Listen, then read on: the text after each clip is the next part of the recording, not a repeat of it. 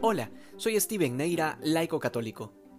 En el Evangelio de hoy Jesucristo habla directamente con el Padre y habla sobre nosotros, pidiéndole al Padre que nos guarde en la verdad y asegurándole que no somos del mundo así como Él tampoco es del mundo. Esto nos remite a ese sacramento del bautismo que hemos recibido y por el cual hemos sido consagrados para Dios. Esto es algo que no podemos olvidar, que el bautismo nos ha separado, nos ha sellado para siempre como propiedad de Dios. Por eso causa mayor dolor el pecado del cristiano que del no cristiano, porque es un pequeño triunfo del mal. Luego nos dice que el mundo nos ha odiado porque no somos del mundo. Y esta es justamente otra característica esencial del cristiano, su enemistad con el espíritu mundano.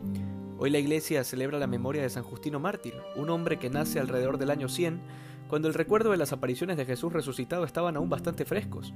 Fue criado por padres paganos y obtuvo la mejor de la educación filosófica y literaria de la época. Y vale la pena conocer la vida de este santo porque encarna lo que implica optar por Jesucristo para toda la vida. De hecho, San Justino terminará derramando su sangre por Jesucristo ante el alcalde de Roma, que reiteradas veces le pidió que negara el nombre de Cristo o que renunciara a esta religión. Sin embargo, grande es el orgullo de San Justino de poder ofrendar su vida a Dios y de que Dios se lo haya permitido. ¿Qué nos dice esto a nosotros?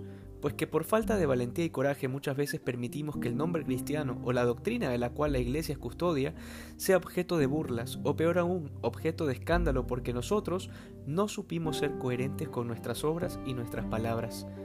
Hay tanto que ver y aprender, justamente por eso el Señor pide que seamos santificados en la verdad, porque es lo único que nos podrá hacer libres, no solamente en el aspecto espiritual, sino en todos los ámbitos de nuestra vida.